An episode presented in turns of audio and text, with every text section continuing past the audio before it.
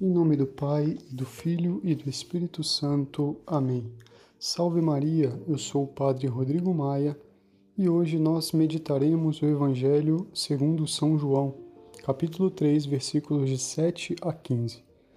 Naquele tempo disse Jesus a Nicodemos: Vós deveis nascer do alto. O vento sopra onde quer e tu podes ouvir o seu ruído, mas não sabes de onde vem nem para onde vai. Assim acontece a todo aquele que nasceu do Espírito.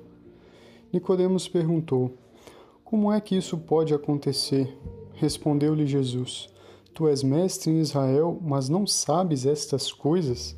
Em verdade, em verdade te digo: nós falamos daquilo que sabemos e damos testemunho daquilo que temos visto. Mas vós não aceitais o nosso testemunho. Se não acreditais quando vos falo das coisas da terra, como acreditareis se vos falar das coisas do céu? E ninguém subiu ao céu a não ser aquele que desceu do céu, o Filho do Homem. Do mesmo modo como Moisés levantou a serpente no deserto, assim é necessário que o Filho do Homem seja levantado, para que todos os que nele crerem tenham a vida eterna. Palavra da salvação, glória a vós, Senhor. Caríssimos irmãos, no Evangelho deste dia, cabe a nós lembrar de duas coisas muito importantes em nossa vida espiritual. Uma delas comenta o Papa São Paulo VI, falando sobre a ação do Espírito Santo em nossas vidas. Diz o Papa: para aqueles que querem captar as ondas sobrenaturais do Espírito Santo, há uma regra, uma exigência que se impõe de modo ordinário: a vida interior. Dentro da alma é onde se encontra com este hóspede indizível, doce hóspede da alma, diz o maravilhoso hino litúrgico de Pentecostes o homem se faz então templo do Espírito Santo, como nos diz São Paulo.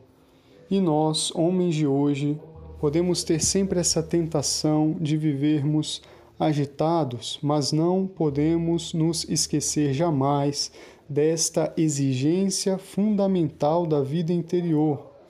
Se queremos que nossa vida seja realmente cristã e esteja animada pelo Espírito Santo, lembra o Papa que o Pentecostes foi precedido por um grande tempo de recolhimento e de oração. Primeiro, a primeira coisa, portanto, a nos lembrar o Evangelho de hoje é essa necessidade da vida interior, desse silêncio para nos encontrar com o Espírito Santo. Nós somos templos desse mesmo Espírito. E por outro lado, nos diz agora o Papa Bento XVI que esse Espírito Santo quer a unidade, ele quer a totalidade. Portanto, a segunda coisa é o impulso missionário, diz o Papa. Quem encontrou algo verdadeiro e bom em sua vida, o único e autêntico tesouro, a pedra preciosa, corre a compartilhá-lo onde quer que seja, na família, no trabalho, em todos os âmbitos da existência, e o faz sem temor algum, porque sabe que recebeu a filiação adotiva, sem nenhuma presunção, porque todo é dom. O Espírito Santo, portanto, nos leva a compartilhar todas essas graças, nos leva a sairmos de nós mesmos e espalhar esta boa notícia para que outros também tenham essa mesma experiência. Portanto, esse diálogo de Jesus com Nicodemos nos lembra dessas duas grandes realidades tão importantes para a nossa vida espiritual, a vida interior e o ímpeto missionário.